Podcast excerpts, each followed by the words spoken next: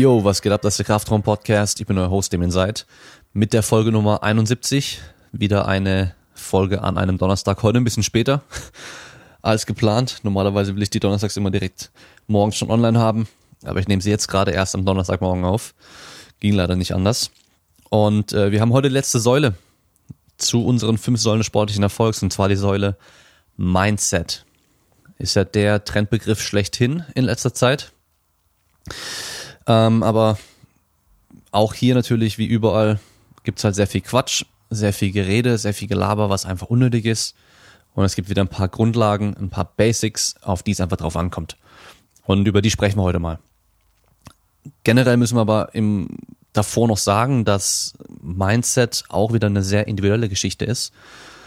Da kommt es wieder ganz stark drauf an, was für ein Typ Mensch du bist, was du generell für eine Einstellung hast und ähm, welche Werkzeuge für dich dann auch wieder gut sind oder nötig sind. Und da wird dir ein Sportpsychologe auf jeden Fall deutlich mehr helfen können als ich. Hier geht es für mich um die absoluten Grundlagen, die wahrscheinlich niemandem schaden werden, wenn man sich den Sachen bewusst ist. Und äh, ja, lass uns mal direkt anfangen. So, das ist so ein Spruch, den hört man ganz oft von diesen ähm, Hustle, Mindset, Entrepreneur-Leuten, die dir halt irgendwie äh, erzählen wollen, wie du äh, von zu Hause aus übers Internet reich werden kannst und nie wieder angestellt sein musst und sonst irgendwas. Aber da ist halt in äh, auf den Sport gesehen schon einiges dran. Und zwar überschätze nicht, was du in einem Jahr erreichen kannst und unterschätze nicht, was du in fünf Jahren erreichen kannst. So, wir wollen immer das Schnelle. Wir wollen immer alles sofort. Und wenn dir jemand eine Pille geben könnte, mit der du morgen aufwachst und äh, 20 Kilo mehr Muskeln hast und 10% weniger Körperfett und äh, richtige Maschine bist, ultra stark und alles, die meisten würden nicht Nein sagen. Vor allem, wenn die keine negativen Auswirkungen hätte. Ja. Für mich ist immer immer der Weg das Ziel. Also es geht um den Prozess des Trainings und nicht einfach nur um das Resultat am Schluss. Das Resultat am Schluss ist so das i-Tüpfelchen oder halt die Krönung. Ja, aber das, das eigentliche, was wir brauchen, ist das Training an sich. Und äh, auch für uns psychisch ist das Training sehr, sehr wertvoll. Da könnt ihr ähm, das neue Video von Pascal Su auf YouTube mal angucken, der jetzt, ich, boah, ich weiß gar nicht mehr, eine, zwei Wochen gar nicht trainieren konnte. Und man merkt richtig, dass es ihm wieder gut getan hat, dann sein erstes Training zu machen, weil das Training an sich einfach gefehlt hat. Nicht mal ähm, das Starksein oder, oder das auf dem Wettkampf dann abliefern, deutsche Rekord, sonst irgendwas, sondern einfach nur das Training an sich. Ja, und ist dafür einfach ein gutes Beispiel. Und eben dieses Unterschätze nicht, was du in fünf Jahren erreichen kannst.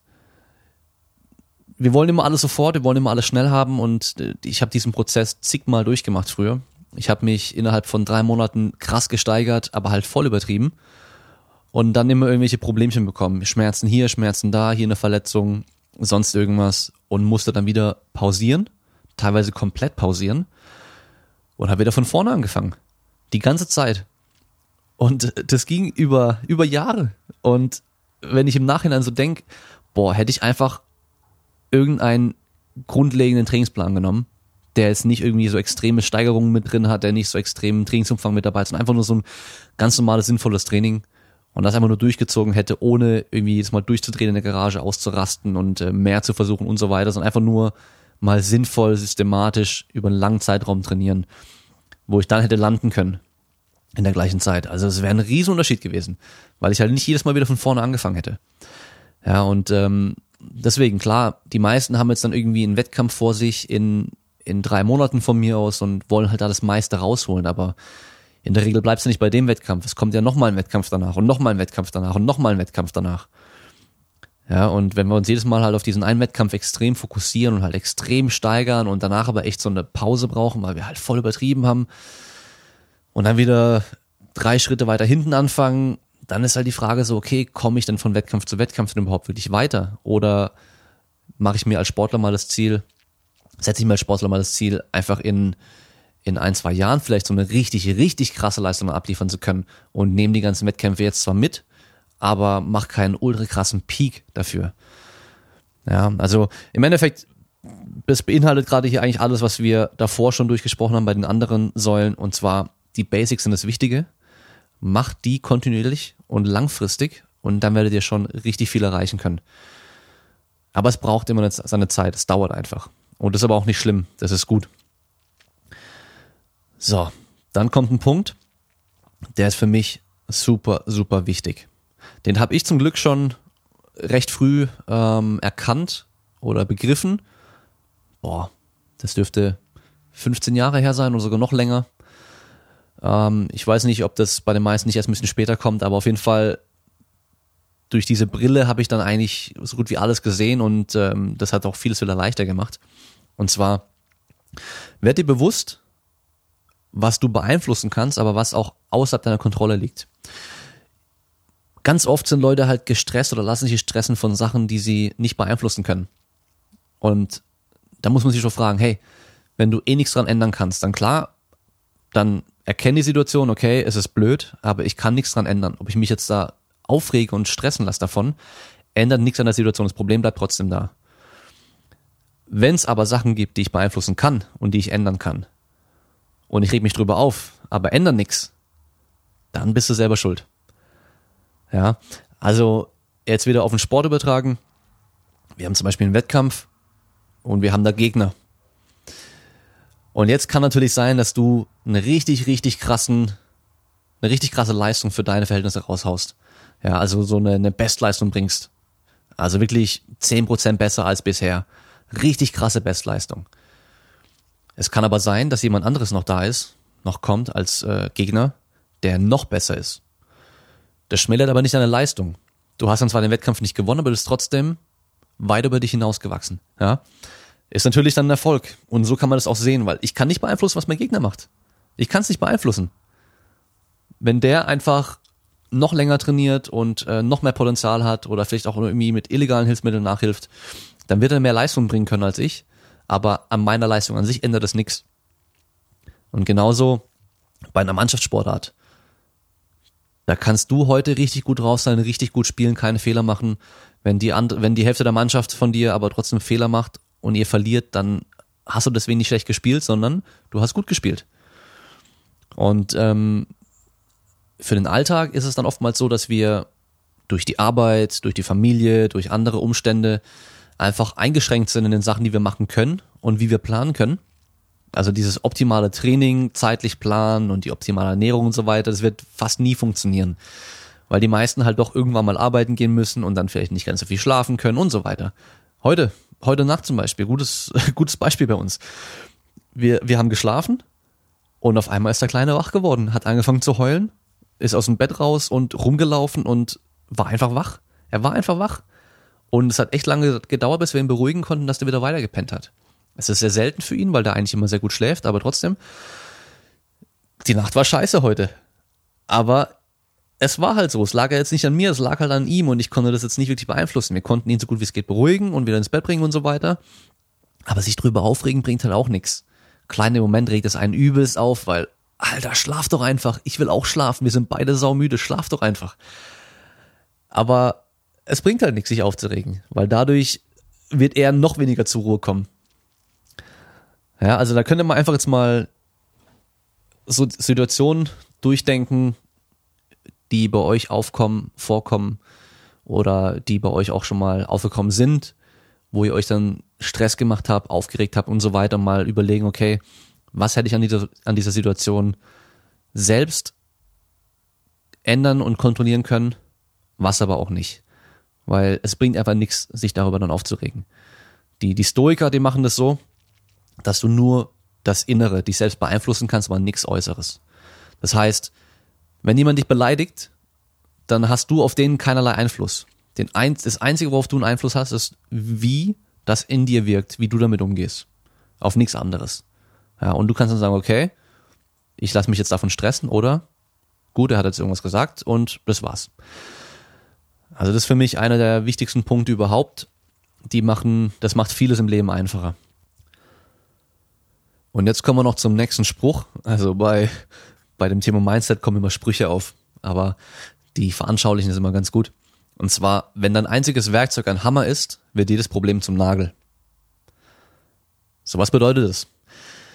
Das ist für, vor allem für mich als Trainer wichtig, weil meine Werkzeuge sind meine Trainingsmethoden, meine Trainingsmittel, meine Gerätschaften, die ich habe, einfach mein komplettes Wissen, was ich habe.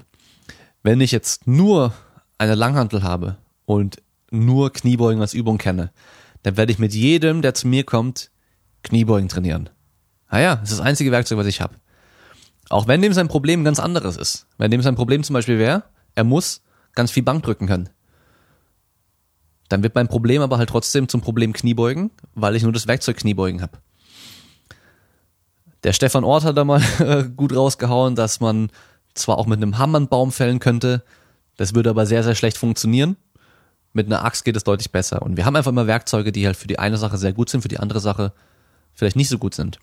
Und da kommt dann immer wieder, immer wieder mal die Frage auf, ähm, was hältst du von Kettlebells für, kann man nur mit Kettlebells stark werden und nur Kettlebells nehmen, um maximal Kraft aufzubauen?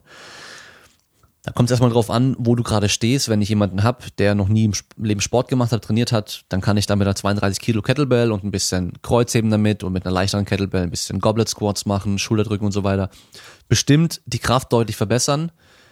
Aber bei mir über 200 Kilo Kniebeuge, über 200 Kilo Kreuzheben, da werde ich mit der 32er Kettlebell einfach nicht mehr stärker werden können.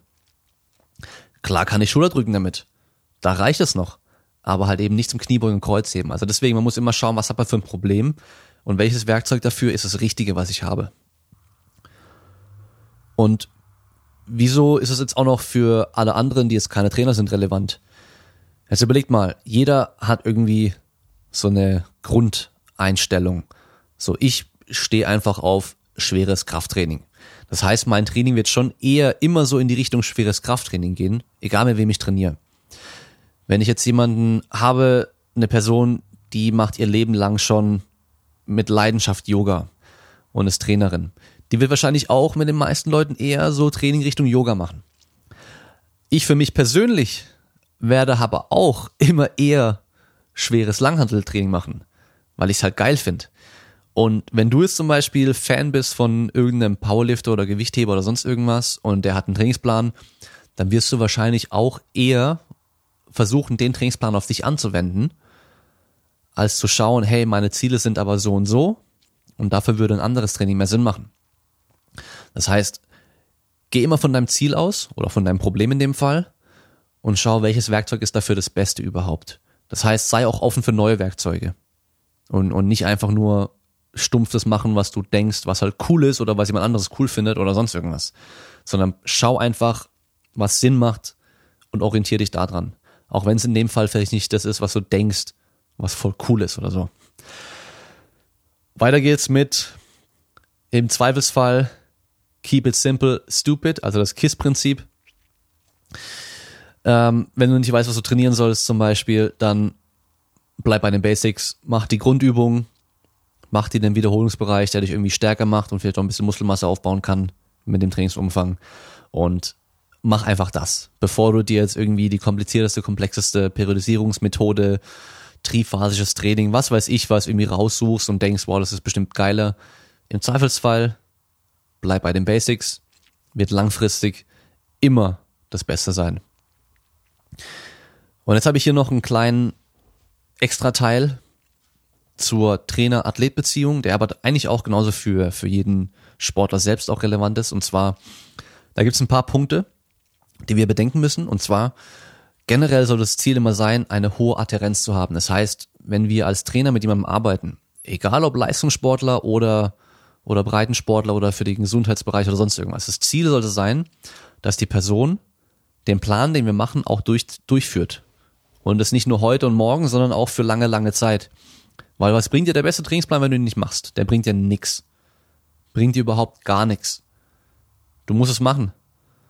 Und da kann auch der vielleicht nicht beste Trainingsplan trotzdem erfolgreicher sein als der beste Trainingsplan, den man nicht macht. Oder ziemlich sicher wird er auch erfolgreicher sein.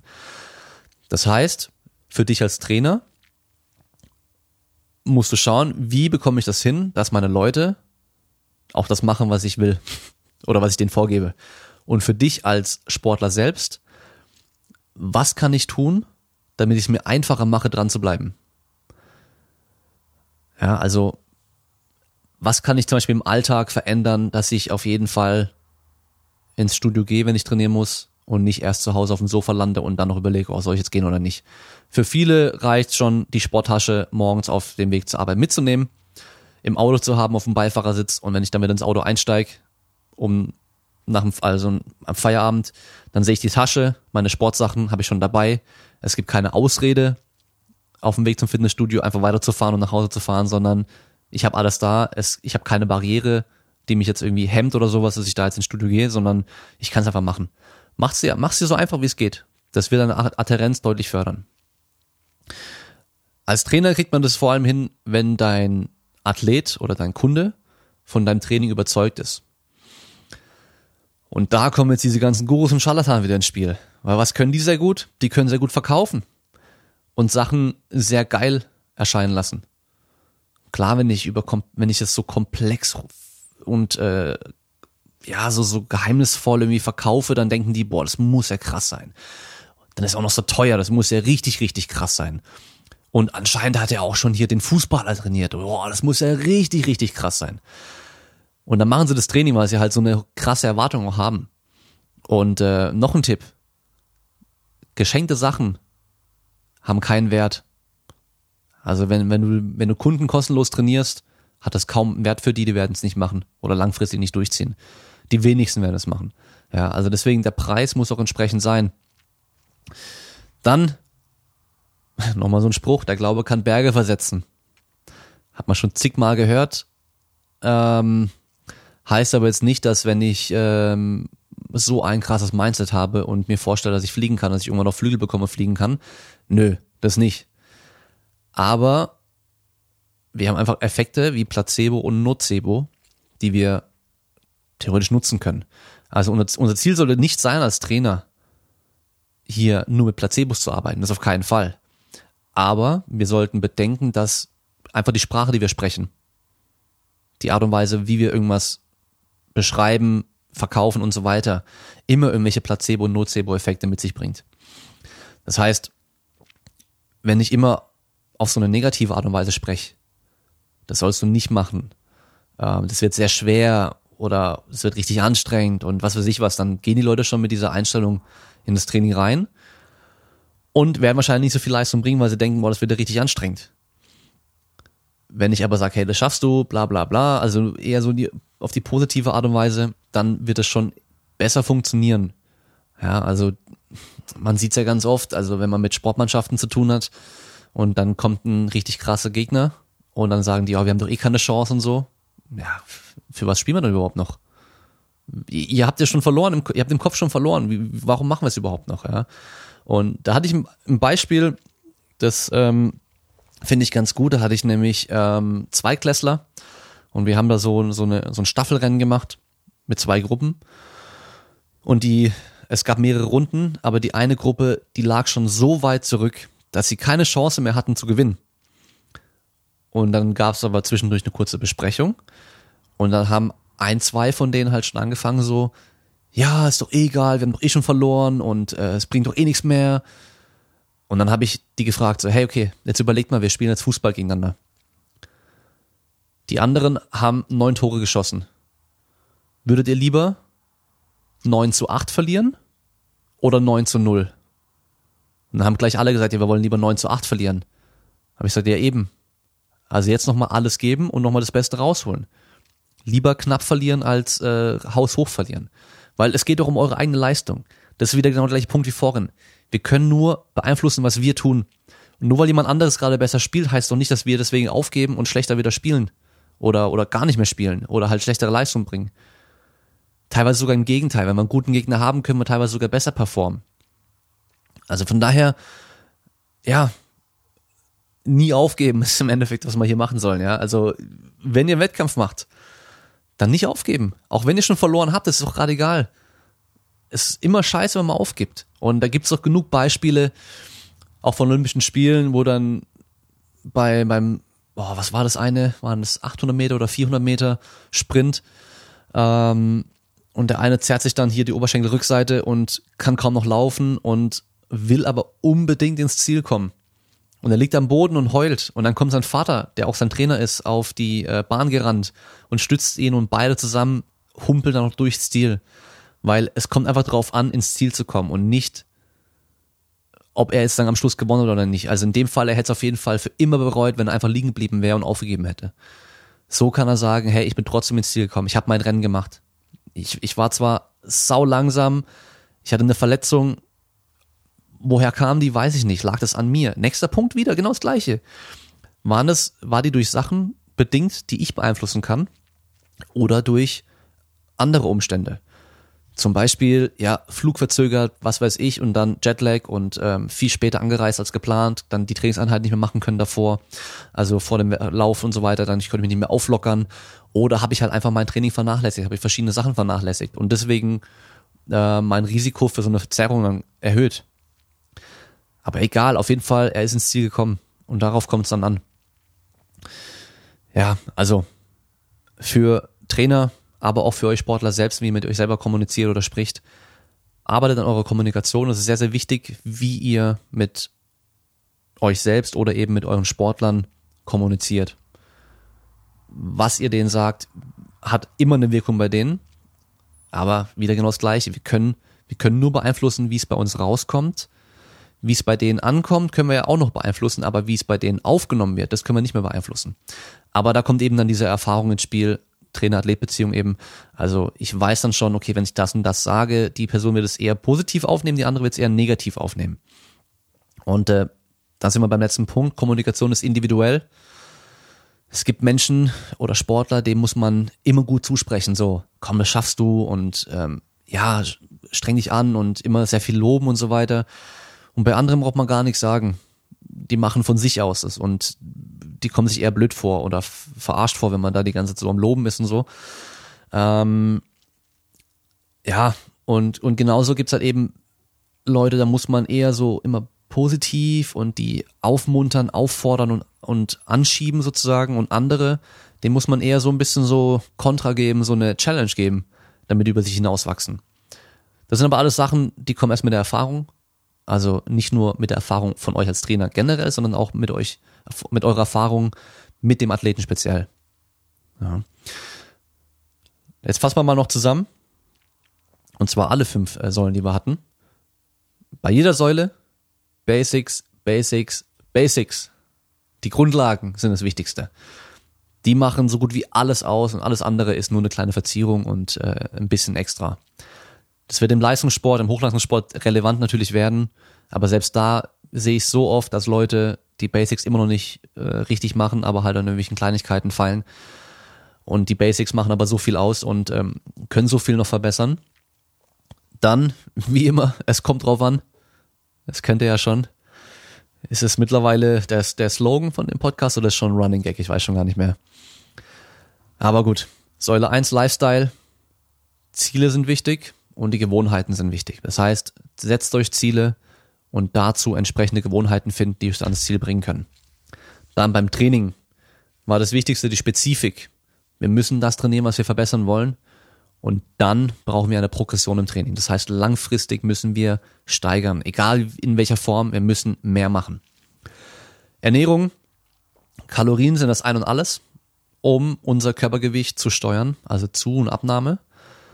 Und Eiweiß ist der wichtigste Makronährstoff überhaupt. Das heißt, Eiweißbedarf decken, Kalorienniveau auf ein entsprechendes Niveau bringen, was wir brauchen, und dann passt es schon mal. Erholung innerhalb eurer Regenerationsfähigkeit trainieren.